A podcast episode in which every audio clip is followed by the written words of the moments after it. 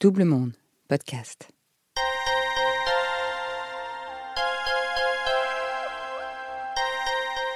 Le succès, la réussite et son tourbillon, ça fait tourner la tête, même à 40 ans. Parfois jusqu'à la chute et la remise en question. Carolina a traversé tout cela à 100 à l'heure, mais la crise de la quarantaine a fait le tri. Bienvenue dans 40, le podcast qui s'interroge sur les moments de bascule qui peuvent arriver, notamment en milieu de vie, la fameuse crise de la quarantaine. Est-ce un mythe? Pourquoi la voit-on toujours plus comme un malaise qu'une renaissance?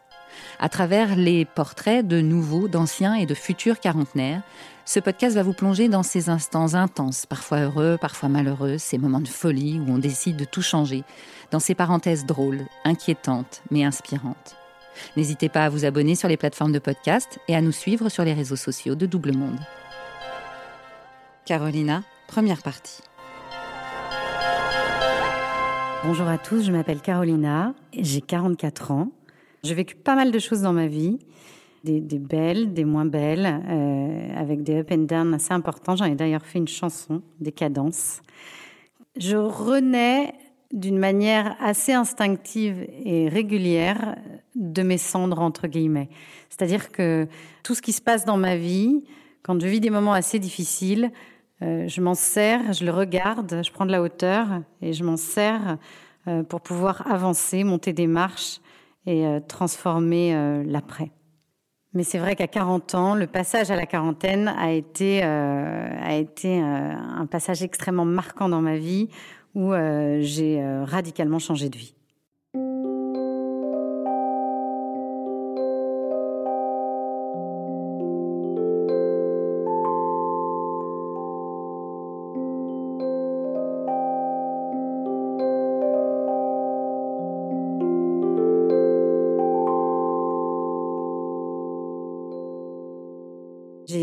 Rencontré euh, mon mari à l'âge de, 21 ans. J'ai eu un enfant, deux enfants, trois enfants. Un boulot alimentaire qui me plaisait parce que je suis d'une nature passionnée. Euh, un potentiel artistique refoulé puisque je chantais, je dansais, j'ai fait, euh, j'avais un groupe de musique. Enfin, j'étais liée et nourrie d'émotions artistiques que je n'exprimais pas finalement ou pas assez. Et à l'âge de 38 ans, après la naissance de mon troisième enfant, je ressens un instinct de survie très très fort, euh, presque animal, de créer et que c'est ici et maintenant. Alors c'est deux ans avant mes 40 ans, mais démarre déjà ma mutation vers l'après. Je m'appelle Caroline, d'origine polonaise et mon père d'origine espagnole. Depuis toute petite, on m'appelle Carolina, parce que justement mes, mes origines polonaises et espagnoles, c'est Carolina. Euh, Caroline en espagnol et Caroline K, Caroline en polonais. Donc, je deviens blonde et je ne suis plus Caroline, mais je suis Carolina. Et Carolina euh, devient en fait euh, la personne qu'elle est vraiment au fond d'elle, à savoir un besoin d'exprimer ses émotions très très fort à travers la création. Je décide de créer une marque de vêtements alors que je n'ai fait aucune école euh, ni de design, ni de modélisme, ni de, stylisme en fait. Je décide de créer une marque euh, avec euh, qui a comme monoproduit la combinaison. Et pour moi, c'est d'une clarté assez inouïe. Hein. Je, vais créer une marque qui va s'appeler Carolina Ritz. Au début, c'était le premier prénom de la marque, enfin le nom de la marque, et qui va faire des combinaisons qui vont porter des numéros d'année comme comme des vieilles voitures parce que euh, je trouve que l'inconscient collectif, dans l'inconscient collectif, la vieille voiture a quelque chose d'assez euh, euh, imaginaire, ludique, fort. Ça marque les époques. On se souvient des voitures quand on était enfant. Et souvent, elles portent des noms, la Fiat 500, la R25. Et donc, moi, je me suis dit que mes combinaisons s'appelleraient la 85, la 89, la 90, la 74. Et puis, pour illustrer ce propos, la 74 serait Emma Pile dans Chapeau melon et bottes de cuir. La 85, ça serait Stephanie Powers. La 89, ça sera euh, Dallas. Et puis la 90, ça sera Nikita. Et chaque combi aura un fit qui sera en cohérence avec euh, le look du modèle et de l'époque. J'achète des modèles dans des, brocantes, en fait. Je les découpe, je les mets au sol, je les assemble comme un puzzle. J'appelle une fille qui, sort de l'école de modélisme et elle me dit, euh, je lui dis, voilà, est-ce que tu peux faire un patronage de tel et tel modèle? Elle me dit oui. Actuellement, je suis en poste. Hein. Je travaille dans une, une grande marque de, prêt-à-porter, au commercial, pas du tout en création. Donc, je vends les produits et je fais ça en parallèle avec euh, mes trois enfants et mon petit dernier qui, qui grandit.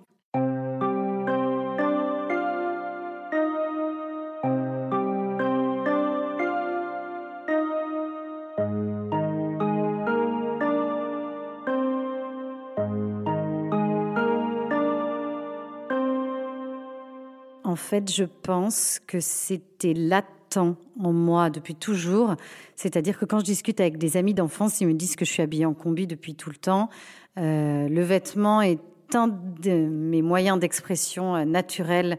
Euh, ma mère était couturière. J'aime le tissu, j'aime les fits. Je suis passionnée de musique aussi. La musique fait partie de ma vie et je ressens les choses un peu de manière synesthésique. Donc j'ai des sens qui sont associés aux autres. Donc quand je, quand je crée un vêtement, une collection de vêtements, c'est comme si je composais un morceau de musique en fait. Il y a une espèce d'harmonie où ça, ça danse, en fait, ça résonne. C'est la justesse qui m'a amené à faire des vêtements. J'avais l'impression que dans mon esprit, ça résonnait juste, donc je devais le faire. Et puis c'était une évidence, et j'étais sûre que ça allait marcher. En plus, je n'avais absolument rien, donc pas d'argent, pas de contact et pas de formation. J'ai euh, élevé 50 000 de Friends and Family. La structure se met en place. Je fais des guerres de gang dans Paris, Paris 2e contre Paris 18e, avec trois filles en combi en battle, un peu comme West Side Story. Je raconte des histoires, en fait. Dans ma tête, c'est hyper cinématographique. Je raconte des histoires. Elles se mettent en scène. Ces filles se mettent en scène. Les combis, je vois les combis danser dans ma tête. Et en fait, j'arrive à retranscrire visuellement ce que j'ai dans ma tête. Et ça marche. Le Figaro me fait un article. Euh, le bon marché me contacte. J'ai pas de point de vente. Le bon marché me fait rentrer au bon marché d'une manière totalement euh, incroyable. Après, les, magasins euh, internationaux viennent à ma rencontre, la fédération du prêt-à-porter et de la couture aussi. Et là, là c'est parti. Et là, je pars dans un tourbillon qui dure 7 ans, 6-7 ans. Donc, je, suis distribuée un peu partout. J'ai des magasins internationaux qui viennent me voir je me souviens d'un euh, qui, me contacte, euh, et je ne peux pas citer, mais qui me donne son nom. Et j'avais regardé, c'était un festival en Belgique, donc je ne réponds pas. Et il insiste, il m'envoie un autre mail, je ne réponds pas. Et finalement, il m'appelle et je dis Mais attendez, pourquoi vous insistez comme ça? Je ne vais pas habiller un festival en Belgique. Ils me disent Mais pas du tout, on est une chaîne de 80 magasins en Asie. Oh mais je dis Mais attendez, je ne savais pas. donc c'est très très mignon.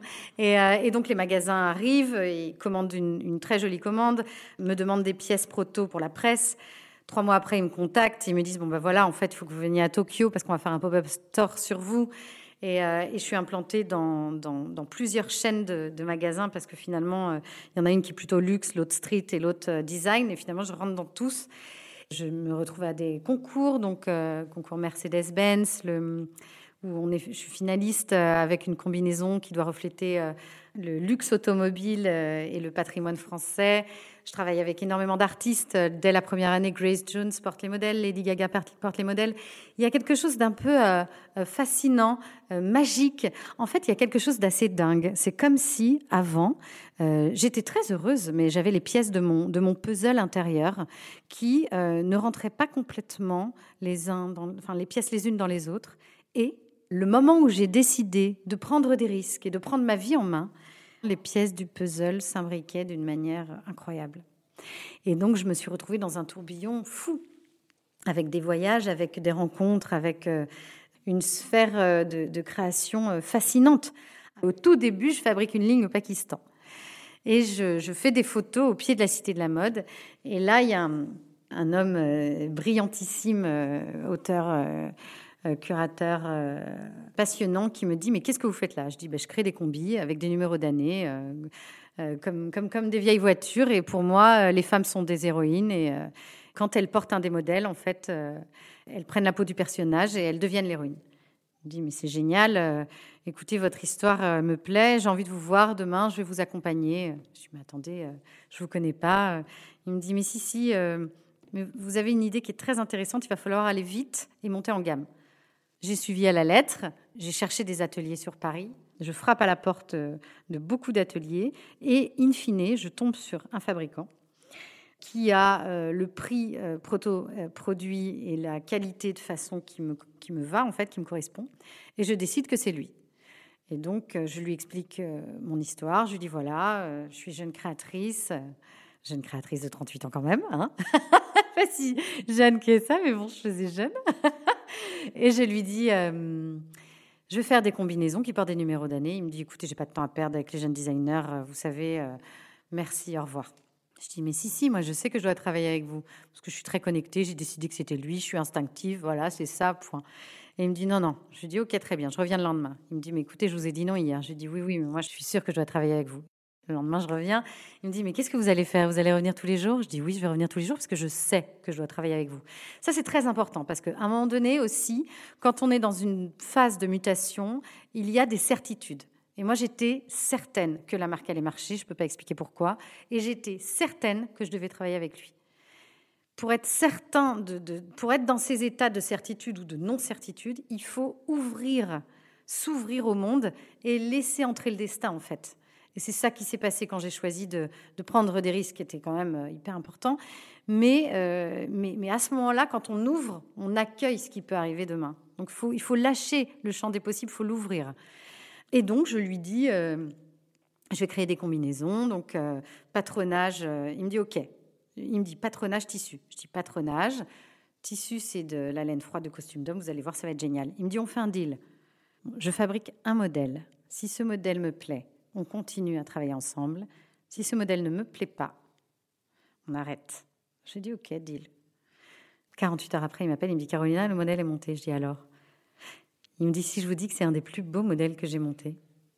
Il est en train de trôner au milieu de l'atelier, il faut venir voir. Oh là là, je me mets à pleurer au téléphone.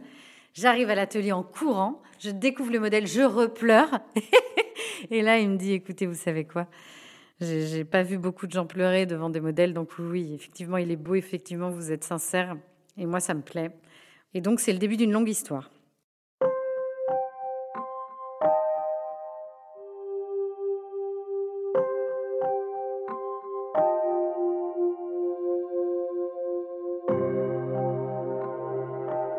que j'ai ressenti en, allant euh, vers le, choix de créer une marque, euh, me mettre en danger, prendre des risques un peu indécents et, euh, et, voir cette quarantaine pointer le bout de son nez, c'est que j'avais, j'ai eu cette sensation de, de, vide, d'être au cœur de, ma vie, à la moitié de ma vie, ou pas d'ailleurs, parce que 40 ans est un âge qui, pour moi, c'était les, vieux avant. Et là, j'étais la, vieille. Alors, euh, est-ce que je suis jeune Est-ce que je suis vieille Comment je me positionne par rapport à cet âge?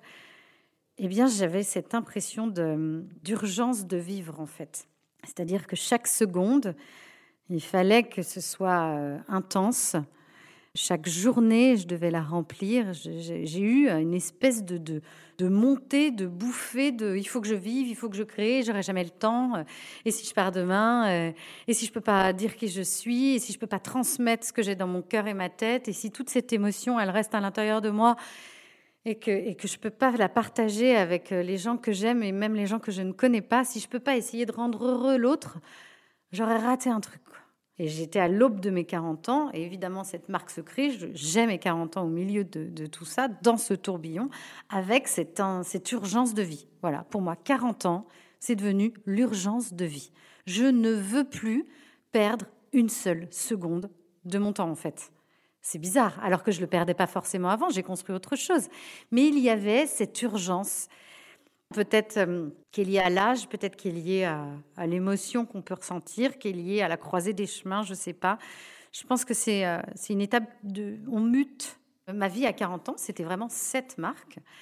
Euh, je pense quand même que le tourbillon, il est, extraordinaire, mais il peut être aussi...